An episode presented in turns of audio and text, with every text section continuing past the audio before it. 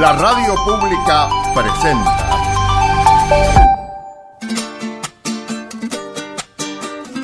Patagonia Forestal, un espacio de encuentro y diálogo para compartir saberes y miradas. Se suma un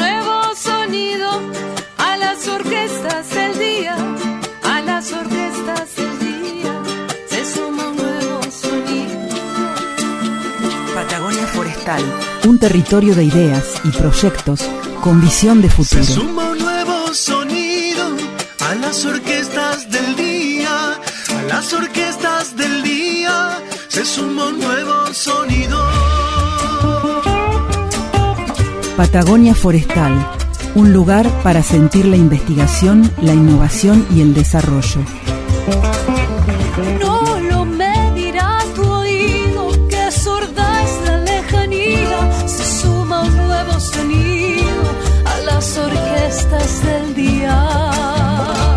Patagonia Forestal, un programa del CIEFAP. Aquí comienza este otro programa de Patagonia Forestal. Hoy cumplimos un mes del ciclo 2020. Parece mentira que ya pasaron cuatro semanas desde que los estamos acompañando en esta nueva etapa, nueva, nueva sección del programa de, de Patagonia Forestal. Aquí les habla Carla Novak y Héctor Gonda. Bueno, como todos los jueves a las 18 y 30, Héctor nos trae ese papel, ustedes tienen que verlo, lo vamos a publicar en nuestras redes, un papel que tiene datos súper valiosos sobre la ciencia y la vida cotidiana. Sí, igual mejor no mirarlo el papel, sino escuchar lo que uno dice, pero eh, me hace acordar un poco el papel de Minguito Tinguitela. Bueno, o lo que, le lo que quiero compartir hoy con ustedes, como para mm, abonar un poco la idea de que la ciencia no es aburrida, en todo caso los aburridos somos los científicos, es algo que no siempre uno lo tiene presente, creo que la mayoría de las personas no lo tenemos en cuenta, sobre todo porque estamos bombardeados casi en forma permanente por todos los medios acerca de que las bacterias y los microorganismos son malos, que hay que matarlos, que use este producto, que use el otro producto para que su casa quede libre de virus. Bueno, lo que yo les quiero contar es que es al revés. Tenemos que estar muy contentos de que nos rodeen microorganismos. Les cuento por qué. Nosotros, en nuestro cuerpo, tenemos por lo menos 2 o 3 kilos de microorganismos. Y la mitad de nuestras células son también microorganismos. O sea que nuestro cuerpo, en peso, es más o menos la mitad. El resto son microorganismos que nos acompañan en la vida. Calculemos que 2 o 3 kilos es el doble de lo que pesa el cerebro. ¿Y por qué tenemos tantos microbios? Porque es fundamental para poder funcionar que los tengamos y yo los imagino como amigos, no como enemigos. No sé si vos viste, Carla, la película La Guerra de Dos Mundos. Sí. Bueno, hubo una primera versión de Orson Welles allá por los años 40, creo, y la última de hace unos 10 años, 15 años. ¿Y te acordás algo de la película, el- la trama fundamental? Mm, No, no recuerdo, pero Bueno. a ver, traer, a, contanos a- Claro. a, mí y a, lo- y a los, a los oyentes. Básicamente venían seres de otro, de otro planeta con una tecnología sumamente superior a la nuestra y nosotros estábamos perdiendo mal. Como en la guerra. Exactamente, literalmente como en la guerra. ¿Y qué nos salvó? De repente estas naves empezaron a caer sin entender por qué, sin que nosotros las hubiéramos combatido con, con algún arma o algo. Y resulta que las, los microorganismos de la Tierra empezaron a afectar a estos extraterrestres que no estaban familiarizados con, con estos eh, virus y bacterias. Y gracias a los microorganismos el planeta se salvó porque estos extraterrestres fueron sensibles a esas. O sea, fueron, no- estuvieron a nuestro, a nuestro favor estos microorganismos. Exactamente. Nos salvaron. Sí, y para mí eso es un símbolo clarísimo de lo importante que son estos microorganismos para nuestra vida. Así que, como yo te dije, para nosotros, eh, el- o para mí personalmente, cuando veo todas estas publicidades acerca de eliminar el 100% de los microbios de su casa, eh, la verdad que no me convence. Yo creo que es al revés. Yo creo que son nuestros aliados. Son nuestros aliados.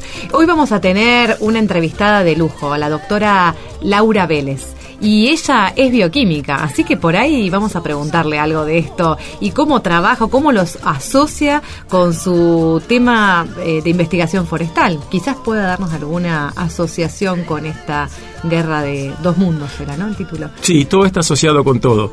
Mm, Recuerdo hace unos años un programa británico que se llamaba Connections y que en el programa empezaban hablando de un elefante y terminaban hablando de la yerba mate y lo hacían de tal manera que vos cuando terminaba la emisión de este capítulo te quedabas con la idea de que la yerba y el elefante eran exactamente la misma cosa. Fascinante esa serie. Es una lástima porque las series buenas son las que desaparecen primero.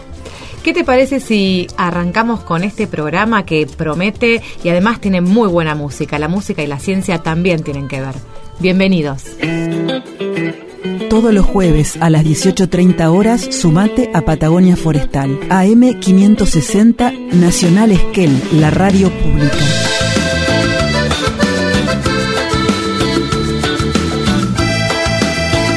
Arrancamos este programa, Héctor. Vamos a conversar con la doctora María Laura Vélez. Ella es investigadora del CIEFAP. Sin antes, yo quería contar... Y es de Esquel. Y es de Esquel. Ah, es, es nacida y criada Claro, en Esquel. sí, sí.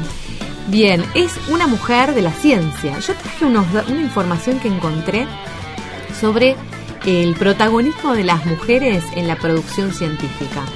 En esta información hay un informe global presentado por una editorial muy importante que se llama El Sevier, que cuenta que eh, en la Argentina, eh, en la Argentina la cantidad de mujeres que participan en la ciencia, o sea, que publican, que, que aparecen en las citas de sus trabajos, que son premiadas, que reciben subsidios o colaboraciones internacionales, es el 51% de los investigadores. O sea, representa el 51% de los investigadores, mientras que los hombres ocupan el 49%. Esta cifra es bastante diferente a otros, a otros porcentajes a nivel mundial. Por ejemplo, en Japón, eh, las mujeres representan el 15% del total de los investigadores que producen ciencia. Si vos me hubieras preguntado, hubiera supuesto que era exactamente al revés la situación. No, acá en Argentina está, ocupan un lugar bastante interesante, aunque dicen que los desafíos son, bueno, que estas mujeres ocupen lugares jerárquicos, lu- lugares de decisión en la ciencia. Ahí es donde hay un déficit. Ahí es donde hay un déficit, o un gran desafío, podemos decirlo, ¿no? Donde, te- donde justamente eh, está trabajando. eh, recientemente se creó la agencia de I más D más I del Ministerio de Ciencia, Tecnología e Innovación, ¿Qué, qué sí, más de más de? Investigación más desarrollo más innovación. Y bueno, y creó esta, esta nueva agencia el área de política transversal de género y diversidad sexual. Y justamente abordan estas cuestiones, ¿no? De el, lugar, el rol eh, que ocupan las mujeres en la ciencia. Me, parece un- me parecía que era un dato bastante interesante. Y acuérdense también que eh, la actual eh, mm, eh, autoridad presidenta del CONICET, Ana Fran- Franchi, es la segunda mujer que ocupa ese cargo eh, desde su creación en 1958. Hoy la presidenta del CONICET es Ana Franchi, que es una mujer. Mira vos, probablemente sea familia de, de, de Franchi, un investigador del ámbito forestal muy conocido. Mira, quizás. Bueno, y así, hablando de mujeres en la ciencia, vamos a darle la bienvenida a la doctora María Laura Vélez, eh, que está en el CIEFAP. En el CIEFAP eh, las mujeres ocupan el 50% de la planta y los hombres el 50%, así que es mitad y mitad. Hola Laura, ¿cómo estás? Hola, buenas tardes Carla, buenas tardes Héctor y a toda la audiencia y muchas gracias por la invitación para participar en el programa. Bueno, gracias a vos por, Sí. por hablar con todos nosotros.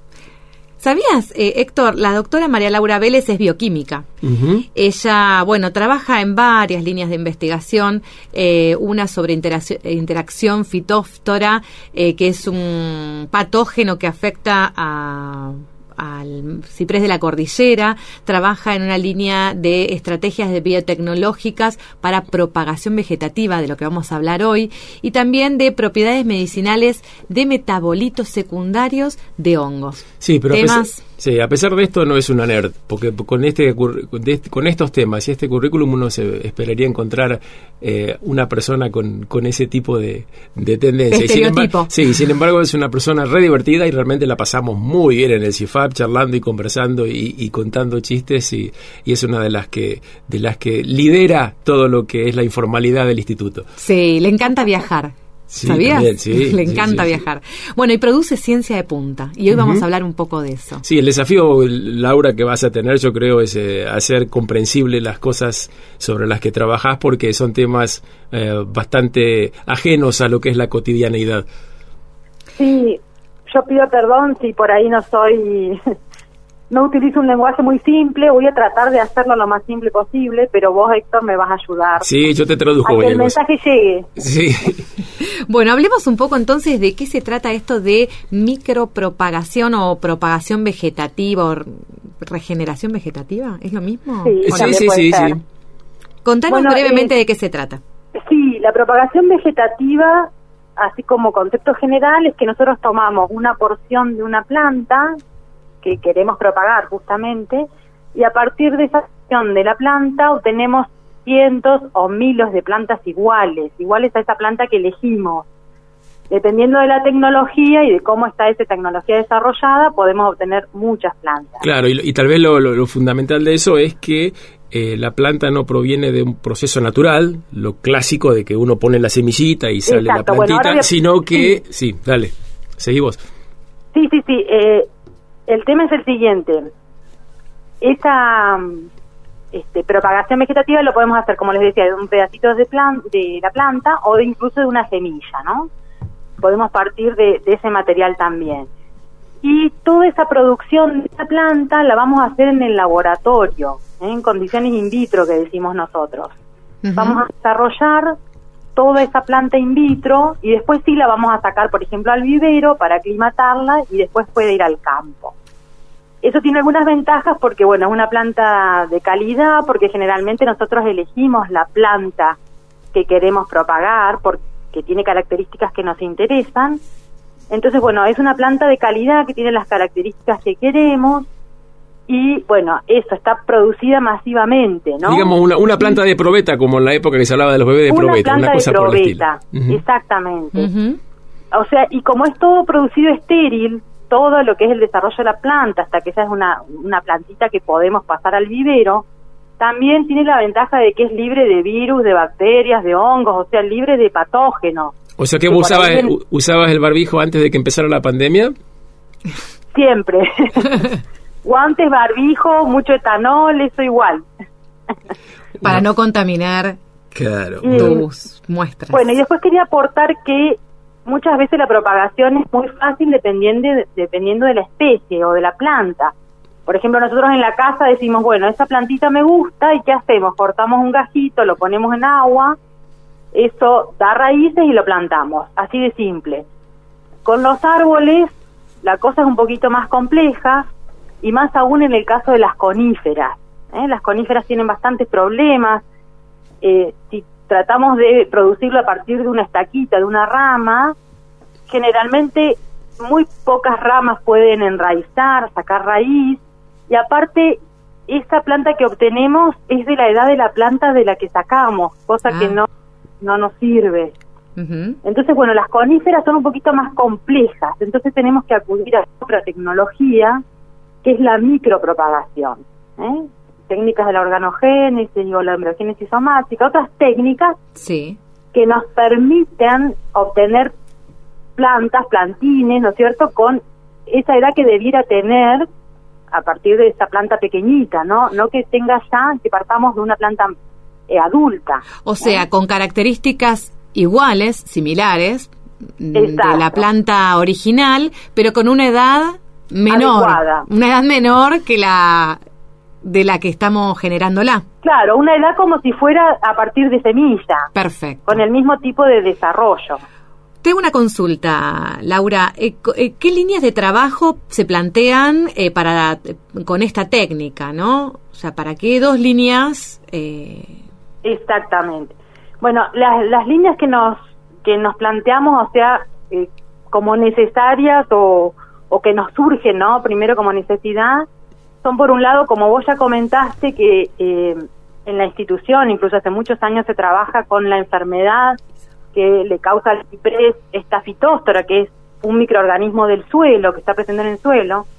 Bueno, la primera intención es, bueno, buscar en el campo tolerantes, resistentes, que se banquen mejor eh, esa enfermedad, ¿no es cierto? sí. y tratar de propagar esos individuos. Nosotros ya tenemos varios candidatos. Y después la otra parte es el viso más, o sea, la, la parte del ciprés sería la el viso más de conservar el bosque, ¿no? De tratar de restaurar las áreas degradadas por la, enferma- de, por la enfermedad con esas plantas que se comportan, que se bancan mejor esa enfermedad, ¿no? Bien, entonces es, es bastante auspicioso, digamos, poder contar con estas plantas. Sí. ¿Y cómo por sabes que las, perdóname, cómo sabes que las plantitas de ciprés que micropropagás, como decís vos, eh, no van a ser afectadas por el mal del ciprés? Bueno, esos clones que generamos, porque como esas plantas son iguales, ¿no? Todas son, i- son iguales. Esos clones tenemos que probarlos igual, ¿no? Antes de ir a campo se prueban y como uno puede guardar el material Son, de son claro, clones, son lo puede guardar casi in- indefinidamente. serían una especie de milillizos. Claro, uno después Son puede seleccionar de claro. todas esas pruebas cuáles son los clones que andan mejor. Ujú. Tiene que probarlo igual. ¿Y para eso qué haces? Le- para eso los Porque expones, sabemos- los expones a la enfermedad y ves cuáles se afectan y cuáles no. Exactamente. Exactamente. Porque muchas, o ya sabemos lo que son, ¿no? Eh, la herencia de los padres a los hijos, sin tener un viso eh, discriminativo o prejuicioso o nada, pero muchas veces queremos que, no sé, que nuestros hijos tengan una característica eh, y no la heredan, ¿no? Nos- los, muchas veces los hijos no son iguales a sus padres, pueden ser en alguna determinada característica mejores o peores, ¿no? Sí, seguro. Entonces, en las plantas tenemos que probarlo. Sí, sí, de la misma forma que algunas personas son inmunes al, al SIDA o son inmunes al COVID-19, algunas plantas son inmunes al mal del ciprés, a la fitostra. Exactamente. Exactamente. Esto es, digamos, toda una línea que la verdad que nos gustaría que después desarrollemos en otros programas donde vamos a hablar de restauración. Eh, y la otra línea que hablabas era de el tema de especies eh, forestales. Claro, la otra línea que tenemos es de especies más productivas, ¿no? Porque, bueno, nosotros siempre tenemos esa responsabilidad como científicos de tratar de brindar, ¿no? Respuestas a, a, a nuestro medio. Y bueno, un- la, la especie que más se planta, y en esto Héctor sabe muchísimo más que yo, en Patagonia es el pino ponderosa, ¿no es cierto? Bueno, eh, nos, nos contactamos con la gente del INTA porque la gente del INTA Esquel, en particular el doctor Mondino, ha trabajado muchísimo en la instauración huerto semillero, que un huerto semillero es, bueno, en las plantaciones vamos a seleccionar aquellos árboles que se comporten mejor, que crezcan mejor, que estimamos que van a dar más volumen de madera, e- etcétera. Eso, como digo, Héctor puede aportar más información que yo. Pero bueno, son árboles que ya han sido seleccionados, ¿no es cierto? Y Ahora, con eso sí en el- constanta un, un huerto. Te propongo en el siguiente bloque vamos a profundizar sobre este tema de los pinos y sobre esta la, la promesa de esta técnica para obtener los mejores ejemplares eh, de pinos Dale. en la Patagonia. Algo Dale. que me gustaría para cerrar este bloque es muy breve y vamos a compartir un audio de Paloma Moncaleán. Ella es investigadora del Instituto Neiker. Siempre pensamos que los científicos trabajan mm, muy en soledad, ¿no? Vos pasás muchas horas en el flujo, que le dicen ustedes, trabajando eh, en silencio o escuchando música, no sé qué harán. Sí, pero re- si realmente si ustedes caminan por el pasillo de los laboratorios del CIEFAP, llegan a pensar que están donde trabaja Maxwell Smart con la campaña de la campana La del campana silencio, del la silencio. Super Agente 86, hay un lugar que se van turnando y cada tanto ves a uno ahí en la campana con cara de, de yo no fui.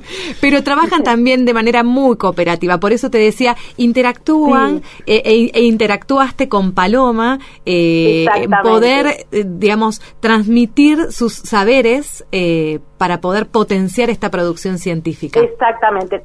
O sea, nosotros tenemos claro qué queremos hacer, ¿no es cierto?, con ciertas especies de Patagonia, pero bueno, muchas veces no tenemos expertise en ciertas áreas porque es imposible saber todo de todo, ¿no es cierto? Entonces, bueno, nos contactamos con, eh, con la doctora Moncalián, que ella trabaja en Neiker, un instituto vasco de investigación, y ella es de, eh, el grupo de ella es de punta en todo lo que es la propagación vegetativa de las coníferas, que yo ya les decía que son especies muy eh, bravas, por así decirlo, para propagarlas, no, no son eh, especies fáciles. Entonces, bueno, ella nos ayuda en esta, nos da esa expertise que si nosotros tendríamos que hacerlo solo nos llevarían bastantes años más el desarrollo, ¿no? Entonces, bueno, es una sinergia interesante porque, bueno, eh, es, la forma de que se desarrolla la ciencia, ¿no? Esa colaboración entre los grupos científicos y demás permite que la, la ciencia se desarrolle más rápido y mejor, de mejor calidad. Coincido absolutamente. Vamos a escuchar entonces a Paloma Moncaleán sobre esta interacción que tuvo con el CIEFAP y es particularmente con vos, Laura, y vamos a descansar un ratito, tratar de procesar estos contenidos, escuchando a Monsieur Periné, no sé francés, Monsieur Periné, eh, con sabor a mí. Seguimos en el próximo bloque. Vuelta al mundo. Vuelta al mundo en 365 días. Hey, how's it going? Aprendre le français c'est facile. Não pode fazer al mundo. Vinculaciones del CIEFAP en tierras lejanas.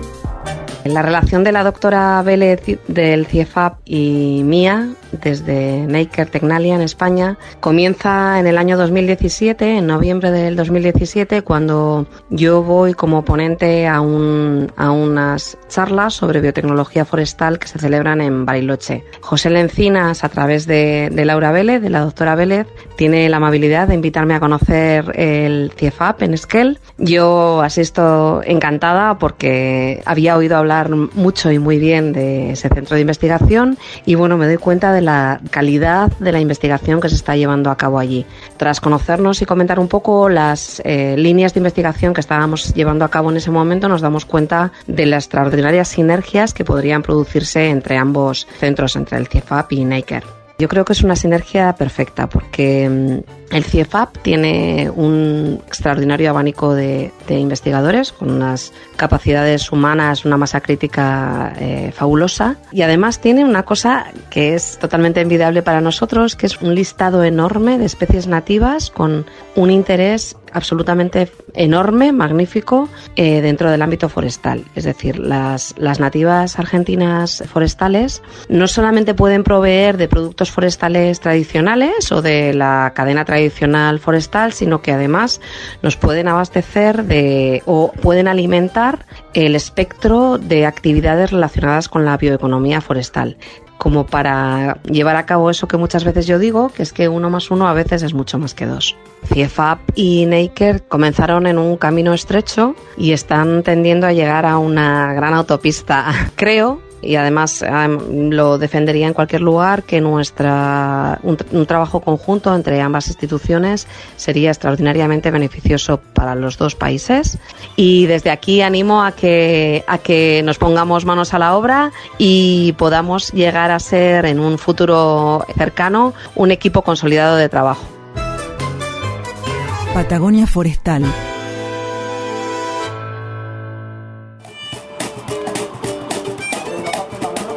Afghan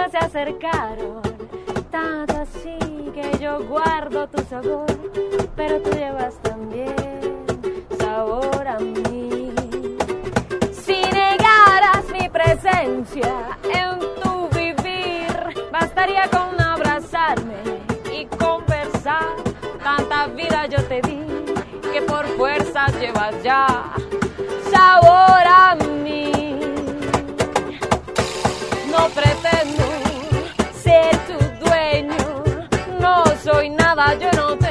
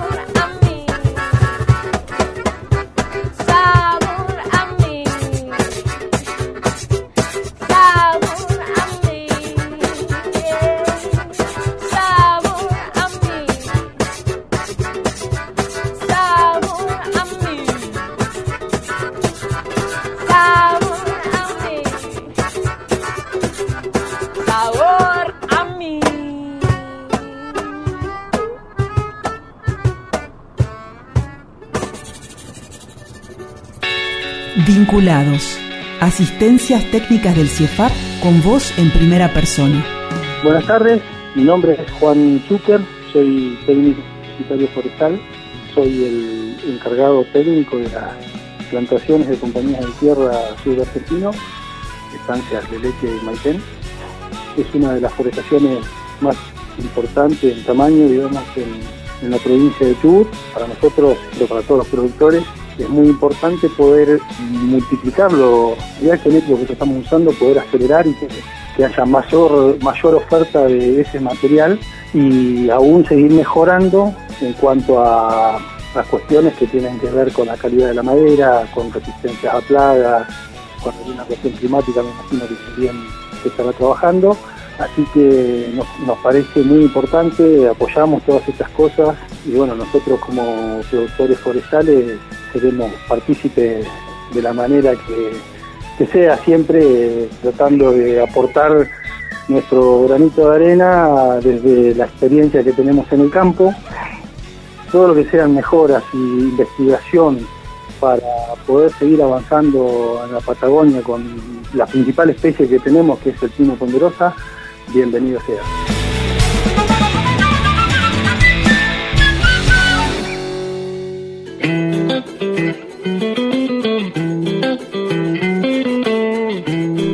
Volvemos aquí después de escuchar a Monsieur Periné, Sabor a mí.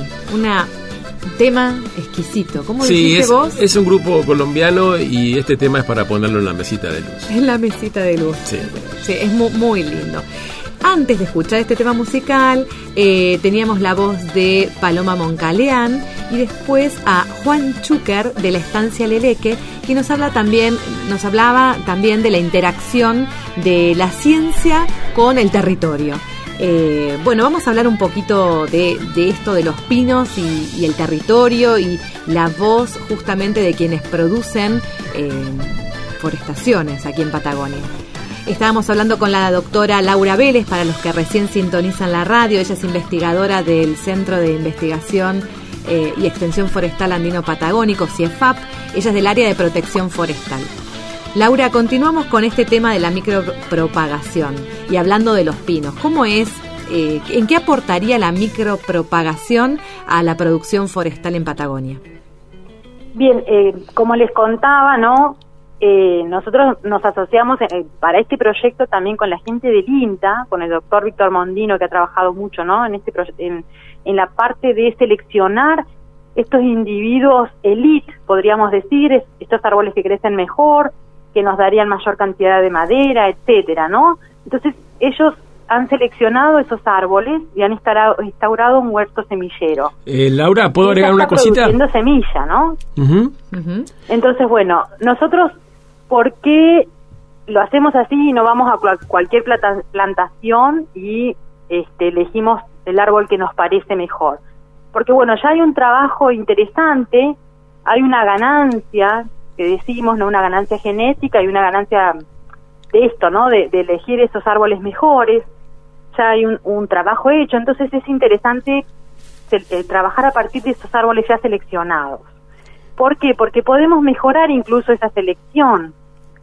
Porque podríamos, que es lo que estamos haciendo ahora, tomar semillas, estamos desarro- desarrollando la tecnología y después, a su vez, de esos clones que obtengamos, podemos eh, seleccionar aquellos que incluso se comporten mejor. Por ejemplo, crecen, crezcan más como plantines o demás, ¿no? Más rápido, mejor.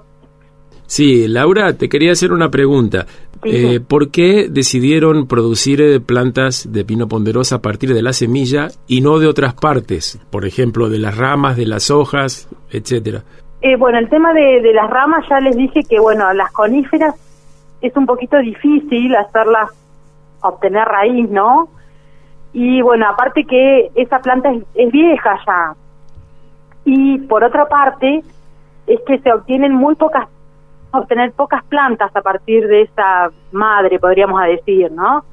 En cambio, semillas tenemos mucha cantidad, ¿no es cierto? Tenemos más accesibilidad y bueno, y por técnicas, esto como la embriogénesis somática, podemos tener 100, 1000 plantas, o sea, muchas plantas, muchos eh, clones, o sea, cada clon, muchas plantas, que no podríamos hacerlo a partir de una ramita.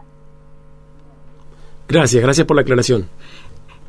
Laura, una consulta. Eh, ¿Cómo es la interacción con los productores en el territorio? Me imagino que mm, deben tener bastante diálogo, ya sea ustedes o la gente del INTA con quienes ustedes interactúan, eh, Sí. para bueno, para poder trabajar, ¿no? En potenciar estos clones. Por supuesto que la- eh, los productores siempre están muy interesados en obtener esas plantitas que crezcan más rápido, que no tengan bichos, por así decirlo, ¿no? Sí. Que estén Sí. libres de patógenos, que, y que se comporten bien a campo, que se adapten bien, que crezcan bien y que den buena madera, ¿no? Mucha cantidad.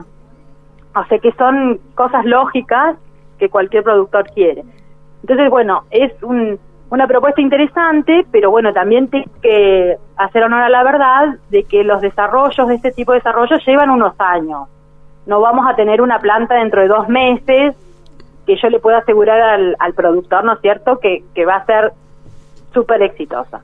Son cosas, que son, son programas, digamos, que llevan años. Por, por eso está buenísimo acoplarse al INTA, porque ellos ya llevan años con este programa de mejora genética.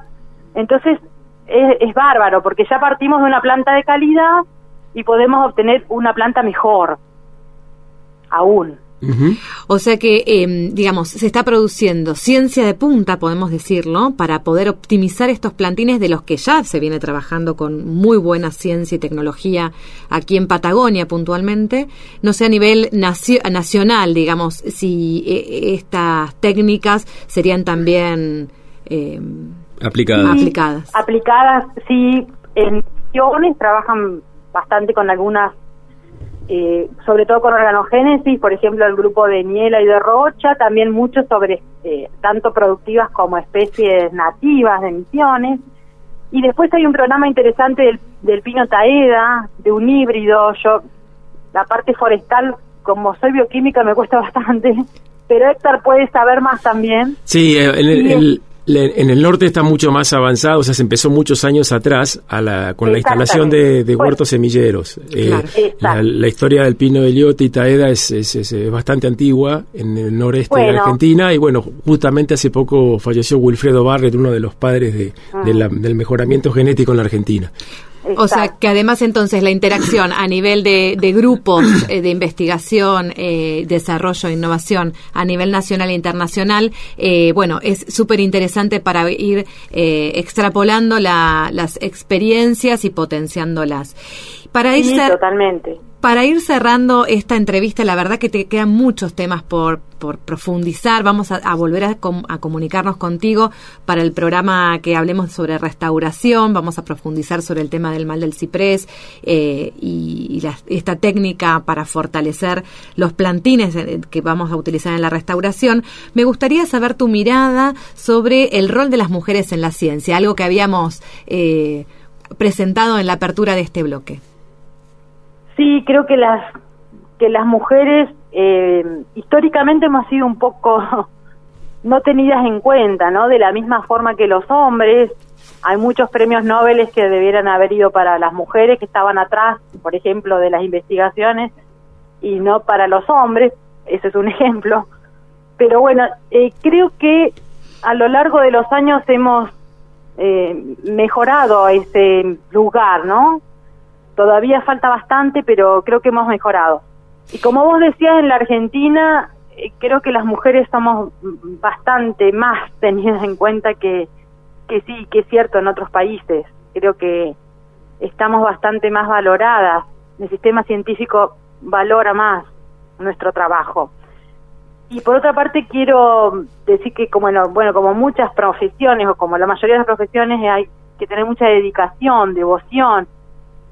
Y yo realmente admiro en, en, mujeres que son fantásticas como científicas y cómo llevan adelante también no su, su rol en, en la familia en bueno realmente es complejo llevar todo todo esto no y, llevarlo bien. Así que bueno yo realmente admiro a esas mujeres que son excelentes científicas y bueno y excelentes madres y demás no Muy- creo que es bastante complicado Sí, muy interesante reflexión. Eh, Laura, muchísimas gracias por estar con nosotros, por compartirnos este pedacito de ciencia eh, y vamos a escuchar seguido a, a tu voz, la voz de Leo Takari, que también es alguien con el que has interactuado, con quien trabajás codo a codo eh, de la Universidad Sí. Nacional de la Patagonia San Juan Bosco, enredando un poco estos saberes y esta, este trabajo colaborativo. Seguimos. bueno Gracias, muchas Laura. gracias por la entrevista y eh, les mando un beso grande Igualmente. saludos a la audiencia también hasta, Hasta luego pronto. Desenredados. Innovación 360. Desenredamos las ideas de los proyectos más innovadores para contarte la trastienda. Buenas tardes, mi nombre es Leonardo Tecari, soy ingeniero forestal y soy el actual director del Laboratorio de Semillas del Instituto de Biotecnología de Esquel, INVIES, que depende de la Universidad Nacional de Patagonia San Juan Bosco. Me encuentro trabajando con la doctora Laura Vélez en la micropropagación de dos especies de coníferas que se encuentran en nuestra región. Una de ellas es exótica, espino ponderosa, y la otra es ciprés de la cordillera, que es una especie nativa que se encuentra afectada por un hongo exótico que está matando los árboles de nuestro bosque. El trabajo en conjunto con la doctora Vélez surge a partir del desarrollo de mi tesis doctoral, del cual ella es la directora, y que tenía como uno de los objetivos, tiene como uno de los objetivos el desarrollo de técnicas que nos permitan clonar árboles que en campo nosotros vemos que son resistentes a esta enfermedad exótica y así poder restaurar bosques de ciprés de la cordillera que se encuentren altamente afectados por este patógeno que es un hongo llamado Phytophthora austrocedri. Entonces, bueno, trabajando en, en red, en equipo, muchas veces se comparten recursos y conocimientos también, eso es sumamente importante, para eh, facilitar el trabajo y poder llegar con éxito al, al cumplimentar el objetivo.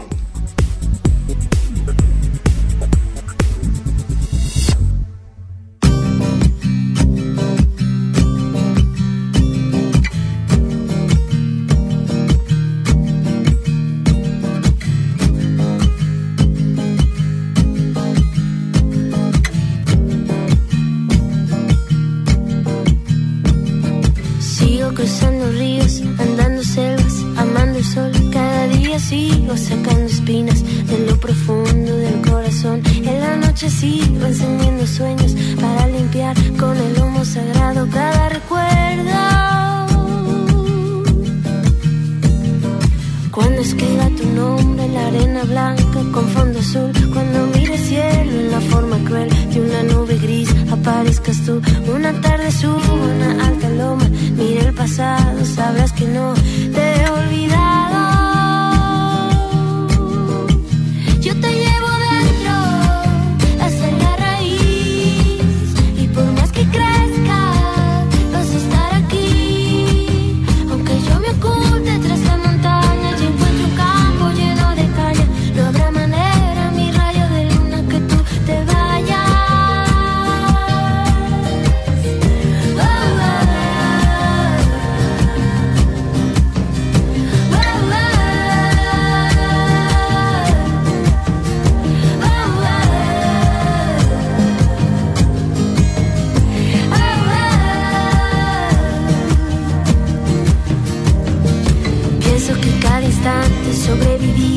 Caminar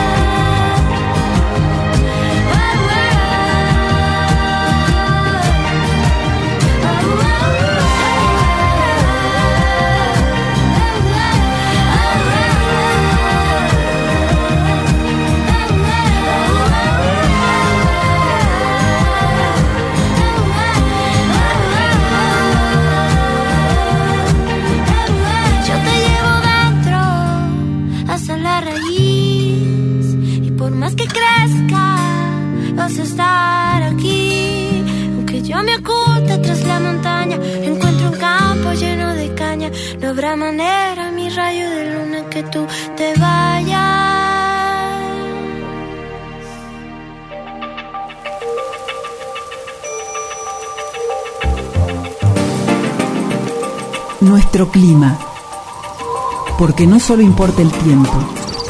Acompáñanos a conocer el clima de nuestra ecorregión patagónica.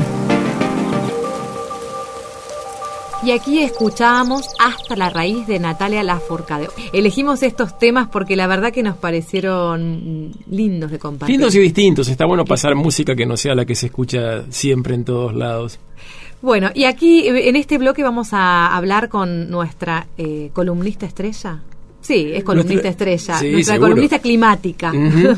Vamos a hablar con María del Carmen Dentoni sobre nuestro clima. Exactamente. Y no, no compite con Marcusi, porque Marcusi habla del tiempo y ella habla del clima, que son dos cosas absolutamente distintas y ella lo dejó bien claro en su primer programa. ¿Cómo estás, María del Carmen? Buenos días, muy bien. Bueno. Este, sí, como decíamos en el primer programa, somos muchos meteorólogos en Esquel. Y bien Nos interesante vamos complementando. porque vamos aprendiendo un montón. Y no cualquier meteorólogo, porque entre vos y Marcusi tenemos una buena, una buena re- representatividad de, de- de los meteorólogos del país. Sí, sí, sí, pero hay otros también en Esquel. Así que Ah, también. Ah, entonces hay hay, que, hay, que, hay que conocerlos. Hay que armar Sí, sí, un- claro. una red de Una meteorólogos. red de meteorólogos. Hablemos de la niebla hoy. Hoy vamos a hablar de la niebla. Estuvimos hablando de la helada y si caía o no caía, Sí. y hoy vamos a hablar de una expresión común que es la niebla se levanta. Ajá. Parece que la helada, vimos que ya que la helada no cae, Ajá. sino que se genera en el suelo. Sí. Y hoy Ahora no- vamos a ver si es verdad que la niebla se levanta o no. Muy bien. O si baja. Eh, Sí, sí, sí, está bueno. No está buenísimo poder este, dilucidar todas estas creencias populares que grado de verdad tienen y que no.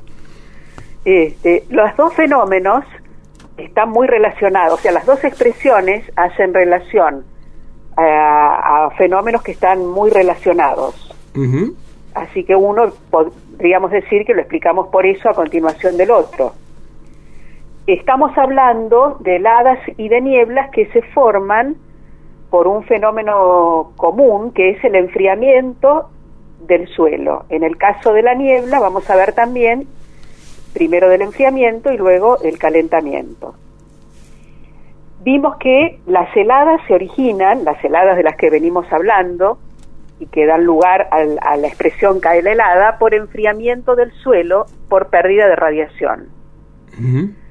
Una vez que el suelo se enfría, comienza a enfriar el aire en contacto.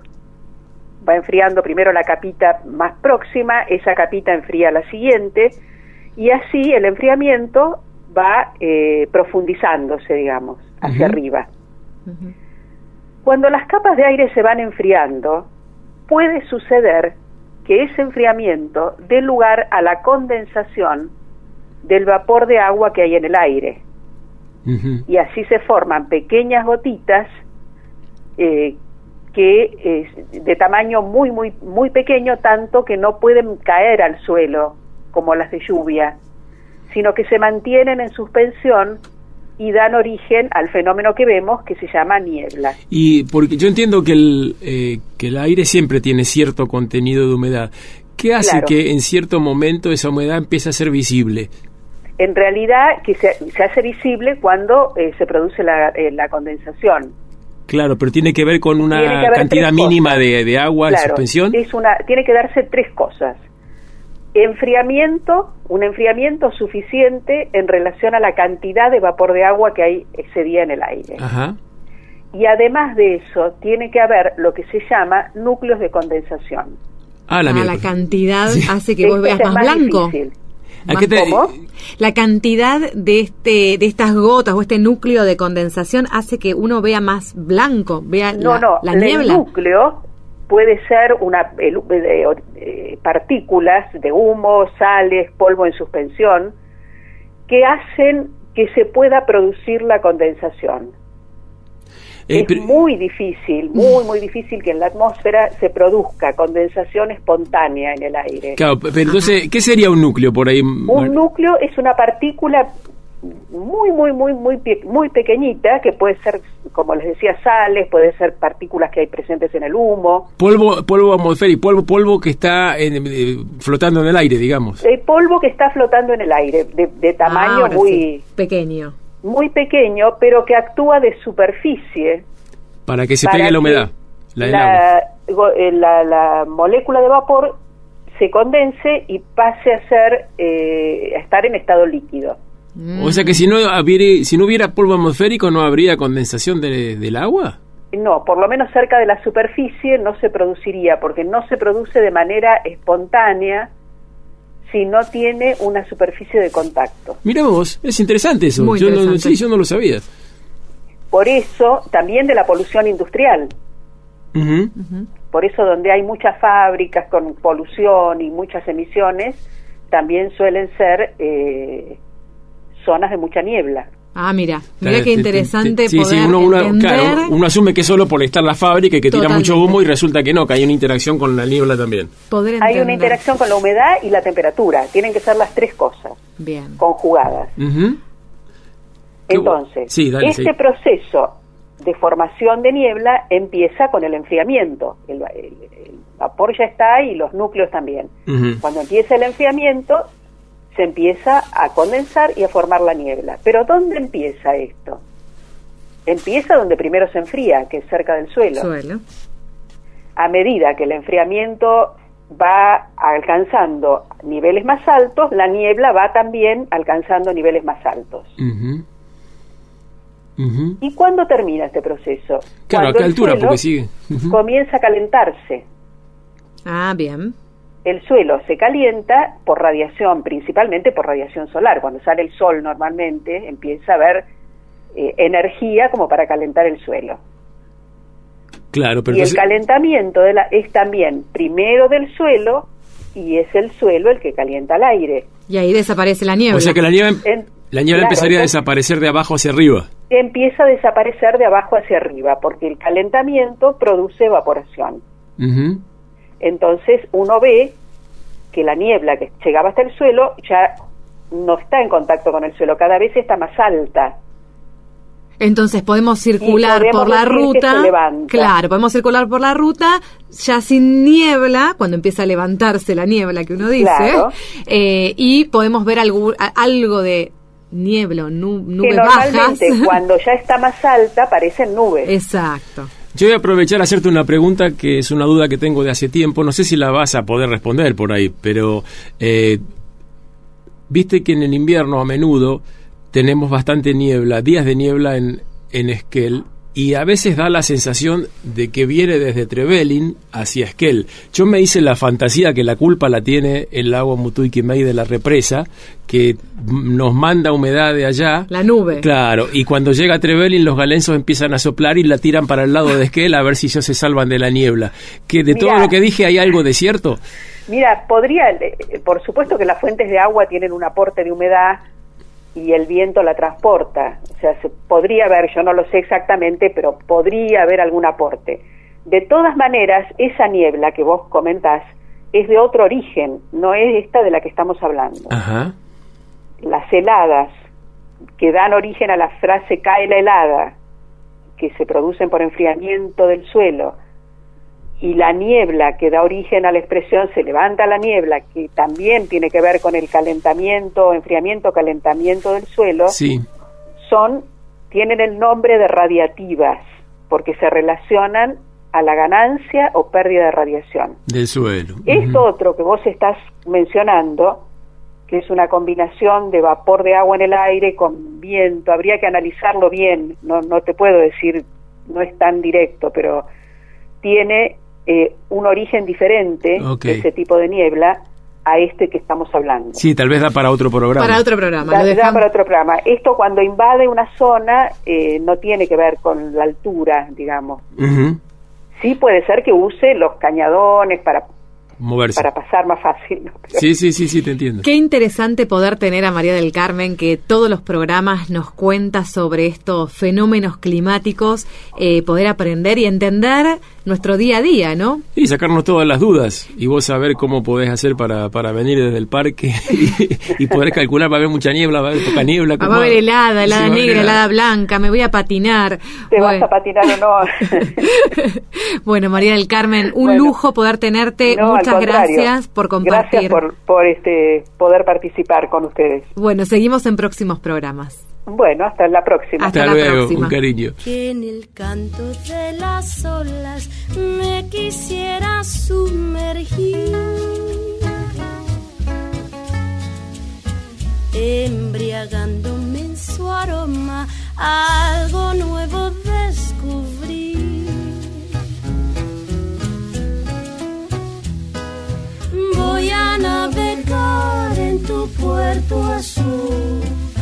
Quisiera saber de dónde vienes tú.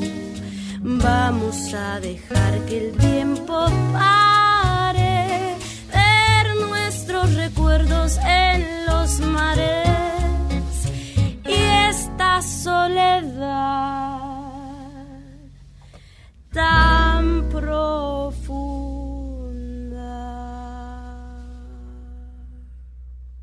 Con este delicioso tema, Soledad y el mar, de Natalia Laforcade, nos preparábamos para escuchar a la doctora Carolina Barrueta Benia, Héctor. Como todos los jueves, nos trae Sus buenas noticias acerca de los hongos y todos los usos que podemos hacer de ellos y muy lindas recetas de cocina. ¿Qué tenemos para hoy, Carolina? Bueno, hoy quería traer de vuelta eh, al hongo de pino, que ya hablamos el otro día un poco. Entonces, contarles que, aparte del que llamamos usualmente hongo de pino, que es el más abundante en los pinos verdaderos en nuestra zona en Chubut, hay otra especie que se llama eh, boletus se le llama boletus granulado, y su, el nombre científico es Suilius granulatus, aparece generalmente más, más en Río Negro y Neuquén. Es muy parecido, la diferencia es que no tiene ese anillo en el pie, ese, ese anillo este, membranoso que tiene el hongo de pino que encontramos acá. En vez tiene como unas em, como un granulado, justamente de ahí viene el nombre, como, unas pintitas que primero son amarillas y luego marrones en la parte superior del pie. Pero cuando uno los mira, ve que, que son como, como más esbeltos, tienen a veces el pie en general un poquito más delgado y limpio, Mm. ¿No? A diferencia del hongo de pino. Después son, son muy, muy parecidos. Los suilius en general suelen tener una carne babosa en fresco. Son hongos que hay que comer sí o sí cocidos porque son indigestos frescos, incluso mal cocidos son indigestos. Ajá. Igualmente para muchas personas son alergénicos, o sea, generan así como una alergia eh, estomacal, intestinal, eh, y son bravos, entonces para las personas que lo comen por primera vez, la recomendación es siempre comer porciones pequeñas, ¿no? Para ver cómo, cómo es la tolerancia. Eh, pero si los cocinamos bien o los deshidratamos y los rehidratamos, eh, mejoramos muchísimo eh, su comestibilidad, su, eh, su este, el, el hecho de que no tengan eh, ningún efecto eh, dañino en nosotros. Mira qué buena información. Entonces, estas prácticas, digamos, de deshidratado que mencionabas, son importantes a tener en cuenta para poder eh, después cocinarlos, ¿no? Exactamente, y tiene muchos beneficios la deshidratada. Primero porque los hongos son muy estacionales, todos los que han cosechado ven que salen en dos meses en el, en el otoño y después no hay más. Entonces la manera de estoquearse más práctica eh, eh, es, es deshidratarlos. Caro, eh, yo tal vez otra vez lo mencionaste, pero no estaría mal repetirlo. El tema de pelarlos, hay gente que los pela y gente que no. ¿Qué recomendás? Y yo recomiendo pelarlos. Hay reportes en la, en la bibliografía que dice que mm, el- la piel está gran parte de lo indigesto. Mm. No hay muchos estudios clínicos al respecto, es medio del saber popular esto, esto que se dice, pero por ese motivo, por precaución, mejor pelarlos. Y las técnicas de secado pueden ser la tradicional con el hilito, atravesándolos, o sobre un secadero, una estufa leña, se me ocurre. Debe haber Hay- varias técnicas, ¿no? Exactamente. Hay distintas maneras de acuerdo a la cantidad que uno maneje y a las disponibilidades que uno tiene en la casa. Y Lo tener importante mucho... siempre es eh, eh, fetearlos. ¿No? ¿Fetearlos? No, no, no intentar secarlos enteros porque demora mucho eso, les cuesta perder la humedad y vamos a terminar con el hongo todo negro. El hongo lleno de hongos, es lo que es lo que pasa si no los dejas secar bien bien antes de guardarlo. No me quiero quedar sin la receta, Caro, para este fin de Bueno, semana. ¿Qué tenemos? Entonces vamos con una con una mm, con una sopa para, para el frío. Mm, qué rico. Que viene bien es una una sopa crema de, co- de coliflor y hongo de pino. Este, bueno, que después también va a estar este, disponible, ¿verdad? Sí, para en las el redes. detalle, en las redes. Pero básicamente lo que necesitamos es eh, dos o tres este, carpóforos de hongo de pino, dependiendo del tamaño, medio coliflor, un puerro, un ajo, un, eh, un diente de ajo, aceite de oliva, laurel y unas semillas de girasol. Y Uy, eh, qué rico. como base usamos un- unos 750 mililitros de, de caldo de carne. Y bueno, limpiamos los suilios y los, si los vamos a trabajar frescos o los rehidratamos un ratito en agua tibia antes de, de usarlos. Cortamos el puerro y lo salteamos con el ajo y añadimos los hongos, ahí lo, ahí lo seguimos salteando un poquito y este, mm, a ese, esa preparación le agregamos el coliflor en, en, en- en ramitas, ¿no? Lo, lo- lo cortamos Sí. un poco, el laurel y el caldo. Lo Bien, salamos y sí. lo cocinamos durante 20 minutos. Y una sopa. Y ahí tenemos una sopa que si les gusta, a mí me gusta en medio la sopa crema, lo podemos este licuar o mixear y obtenemos esa consistencia cremosa y antes de servirlo le tiramos las semillitas de girasol tostadas arriba. Carolina, como siempre, muchísimas gracias por compartir esta información, la receta que detrás de cada receta hay mucha información científica generada, bueno, en, en el ámbito del CIEFAP y de, de grupos también que, interactúan con, con la gente, con los investigadores del centro. Y bueno, sigamos con esto, que es muy divertido. Bueno, Muchas- hasta la semana próxima. Hasta la semana que viene. Y así se va terminando este programa, Héctor. La verdad que nos quedamos con una receta gourmet, vamos a decir, porque las semillitas de girasol son gourmet. Sí, y después el punto de cocción de la coliflor o del coliflor se lo da cada uno. A mí me gusta que quede medio em, ¿cuál es la palabra? Al dente, para usar una palabra Conocida. Sí. Bueno, la verdad que fue un programa espectacular. Eh, eh, tuvimos la voz de la doctora María Laura Vélez y bueno, un montón de voces del territorio. Nos está haciendo señas acá nuestra compañera Gabriela González, que con pasión, junto con Gustavo González París, eh, le ponen todo el corazón a este programa. Sepan que somos un grupo muy grande trabajando para que cada programa tenga mucha información, mucha base científica y, bueno, mucha pasión, ¿no? sobre todo. Sobre todo. Seguimos en esto que es Patagonia Forestal todos los jueves a las 18 y 30 aquí en Radio Nacional, eh, en AM 560 60. y en nuestras redes también pueden escucharnos online. Seguinos en nuestras redes sociales y escucha los podcasts de los programas.